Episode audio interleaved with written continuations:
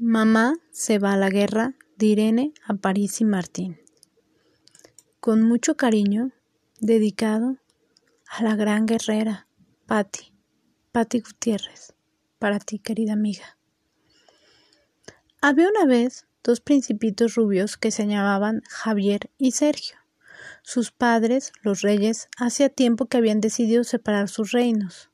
Los chicos iban a la escuela de reyes porque algún día tendrían que reinar, también en sus propios territorios. Un día la reina les llamó al salón del trono, allí era donde se reunía habitualmente con los ministros. Javier, dijo Sergio, el mayor de los hermanos, debe de ser algo serio, para que mamá nos llame al salón del trono. ¿Qué trastada has hecho? Cuando llegaron allí estaba también el rey. Uy, uy, uy. Y también está el rey. Seguro que no las vamos a cargar continuó Sergio, mientras les daban un empujón a su hermano para que avanzara. Entonces la reina, con gesto serio, se acercó a ellos y los abrazó cariñosamente. Los miró a uno y a otro y luego al rey, invitándolos a todos a sentarse. Empezó a hablar con voz serena y seria. Principitos hijos, tengo que hablaros de algo muy importante. En mi territorio se ha declarado un enfrentamiento. ¿Un enfrentamiento? exclamaron asustados. Sí, dijo la reina, mientras echaba una mirada de reojo al rey. Escuchad bien, mis vigías. Han detectado un grupo de locos peligrosos que se mueven en pandillas. Quieren invadir mi reino. He llamado al rey porque él siempre es un aliado, y aunque este combate lo tengo que ganar yo, entre los dos trataremos de que vosotros siempre estéis a salvo. ¿Pero qué combate es ese? ¿De dónde vienen esos locos? ¿Seguro que lo vas a ganar? A los principitos se le amontonaban las preguntas. Mi batalla se llama cáncer de mama, y esos locos son unas células que se están multiplicando y asociando sin control. Pero no tenéis que asustaros porque hay medicinas que la pueden destruir para siempre. Entonces, ¿te vas a curar? Sí, me voy a curar, pero no va a ser fácil. Veréis, esto es una gran batalla en toda regla, así que he mandado llamar a los mejores militares del mundo para que me ayuden. Consulté a un antiguo general veterano en muchas guerras parecidas a la mía. Es un hombre muy sabio y me ha sugerido una estrategia para salir victoriosa. Si la sigo bien, el éxito está casi asegurado.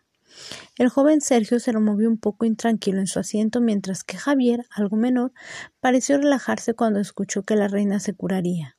Después de una breve pausa, la reina prosiguió con su voz grave y tranquila.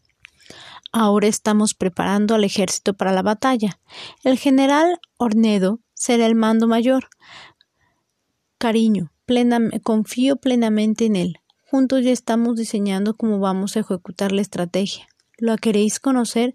Sí. respondieron los principitos al unísono. ¿Podremos luchar nosotros también? Pues claro, dijo la reina sonriendo. Luego se puso nuevamente seria. Pero no en la primera línea de fuego, porque aún sois jóvenes. Vosotros estaréis en la retaguardia, y os tendréis que ocupar de que la reina esté tranquila, para que me pueda concentrar en la batalla y de que los cuarteles estén siempre limpios y ordenados. Yo os iré contando cómo va la guerra. El rey en ese momento intervino. Seguiréis viniendo a, pesar, a pasar temporadas a mi castillo y cuando la reina necesite más tranquilidad, también podréis venir conmigo. Los principitos parecían relajarse un poco, así que la reina continuó hablando. Veréis, mi cuerpo va a ser el campo de batalla. Algunas de mis células, como los glóbulos rojos y los glóbulos blancos, son mi ejército. Pero en el cuerpo hay otras células que son pacíficas, trabajadoras y campesinas, que cada día van alegres a su trabajo y que sin beberla ni comerla se van a ver implicadas en esta guerra. Son las células que hacen que me funcione el estómago y los pulmones, los que hacen que mis huesos estén fuertes y que mi cabeza marche bien. En algunas partes del cuerpo como las ingles, el cuello, las axilas, todos tenemos unas torres de vigilancia, se llaman ganglios. En estas torres tengo apostadas a los mejores soldados vigía. Hace unos días recibimos un mensaje cifrado desde la torre de uno de mi axila izquierda. ¿Visteis que se me inflamó el brazo? Esa fue la señal de alarma.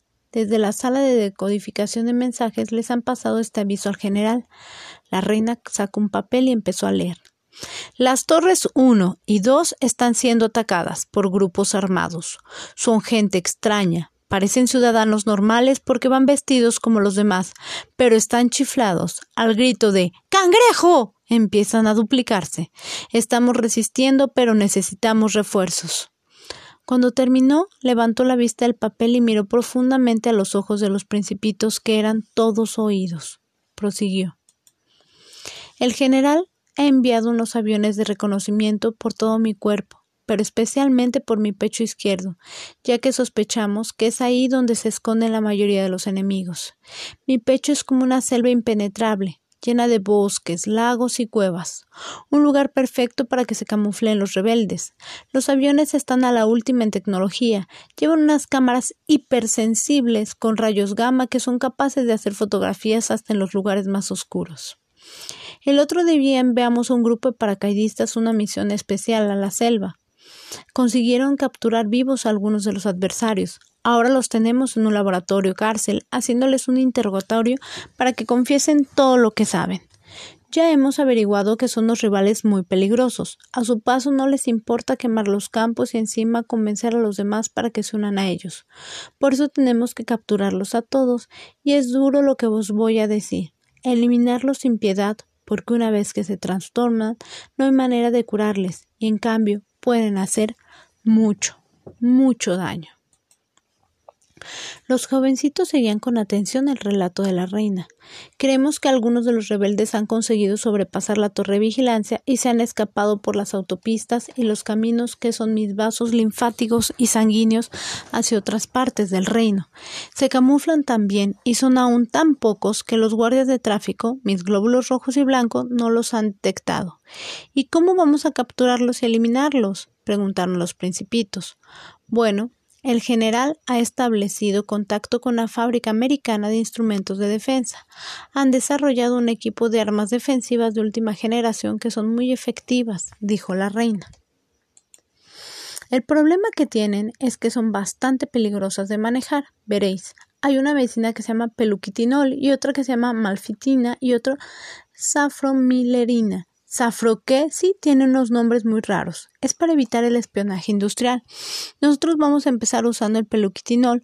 Una vez por semana llegará un cargamento a mi cuerpo. Rápidamente las células soldado tomarán esas armas y se van a ir a través de la sangre a buscar a los enemigos. Lógicamente la mayoría de ellos irán a las torres 1 y 2, pero otros se quedarán patrullando por el resto del cuerpo. El peluquitinol tiene una especie de linterna que cuando lumbra detecta las células locas porque se les cambia el color de la ropa y entonces ¡pum! Los disparos defensivos dejarán a los locos mudos y estériles para que no puedan seguir reproduciéndose ni contagiando a los demás con sus locuras. Algunos de mis soldados, ya lo sé, perderán la vida mientras disparen. Por eso es posible que me sienta más cansada de lo normal y hay otro problema. ¿Cuál? preguntaron preocupados los jovencitos. Carean también las células que hacen que me crezca el pelo. Son células inocentes y trabajadoras, y es una pena que tenga que perder la vida, pero es que a ellas también se les cambia el color de la ropa y aún no han inventado un arma que sea mejor. Pero estarás muy fea. La reina se irguió con gesto digno, se ajustó bien la corona y les dijo muy solemne Queridos principitos, voy al frente de batalla. Allí no se va a presumir, sino a luchar. Por suerte, el pelo no es algo muy importante para seguir viviendo. Hay mucha gente calva por el mundo y además, cuando acabe la guerra, volverán a nacer células fabricantes de pelo. ¿Y cuánto va a durar? La primera fase, la del peluquitinol, durará tres meses. Cuando termine, el general volverá a mandarme a los rastreadores y el avión de reconocimiento para ver los progresos. Ya me imagino que las torres estarán más tranquilas y la mayoría de los rebeldes estarán medio atontados. ¿Y ya se termina? No. Tendremos que tener mucha paciencia.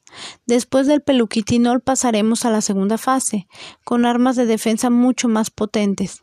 Escuchad bien, porque esto es importante.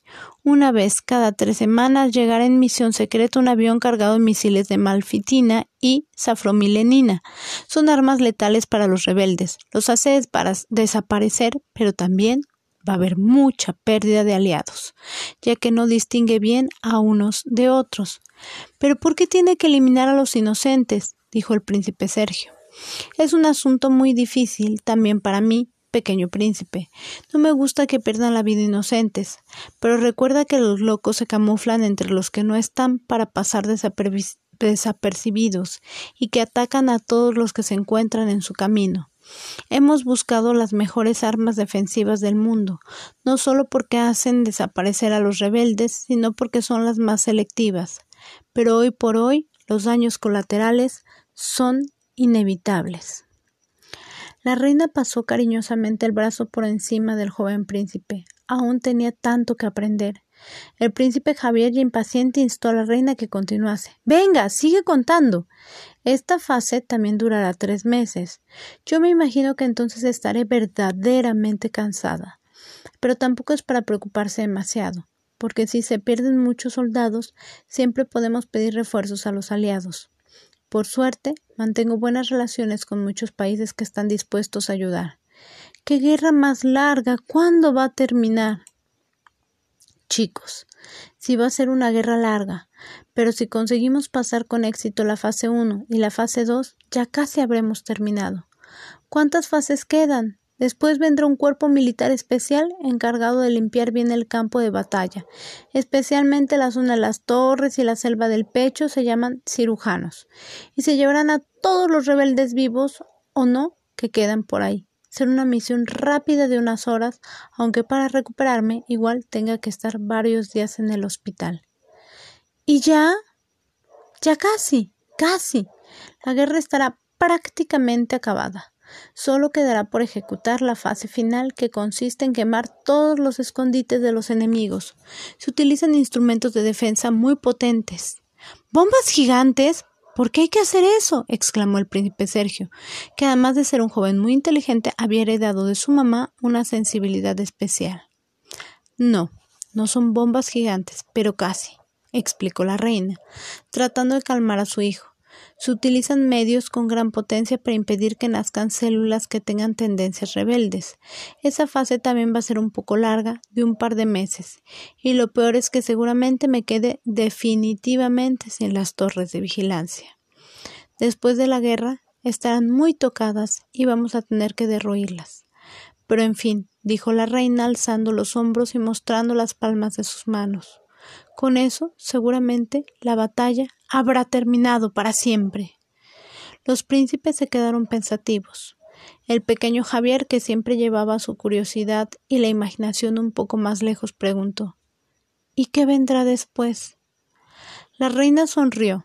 Le gustaban la curiosidad y las preguntas inteligentes de sus hijos. Serían unos buenos reyes cuando creciesen. Pues lo que pasa en todos los reinos que han sufrido un conflicto. Al principio todo el pueblo y los soldados están cansados, los campos arrasados, no dan trigo ni alimentos, se pasa hambre, los supervivientes lloran a los que perdieron, pero poco a poco con el tiempo todo vuelve a ser como antes.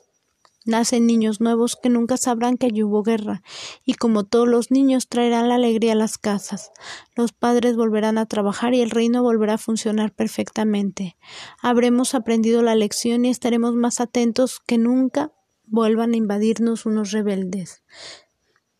Se hizo una pausa larga. Había mucha información por procesar.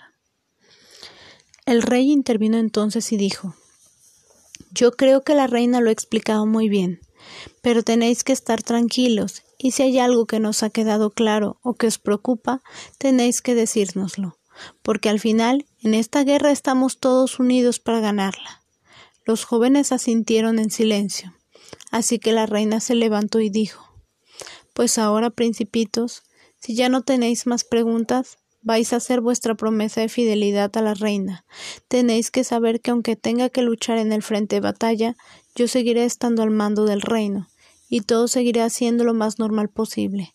Tenemos muchos amigos y aliados que van a estar con nosotros animando a nuestro ejército, para que tenga siempre la moral bien alta, y aunque de vez en cuando yo tenga que estar reunida con los militares, porque soy la reina, recordad que siempre, sobre todo, sobre todo, soy vuestra mamá que os quiere. con mucho cariño. Para ti, Patty, y para tu princesa, que juntas están librando esta batalla, pero no están solas. Nos tienen, nos tienen como aliados. Y colorín colorado, este cuento se ha acabado.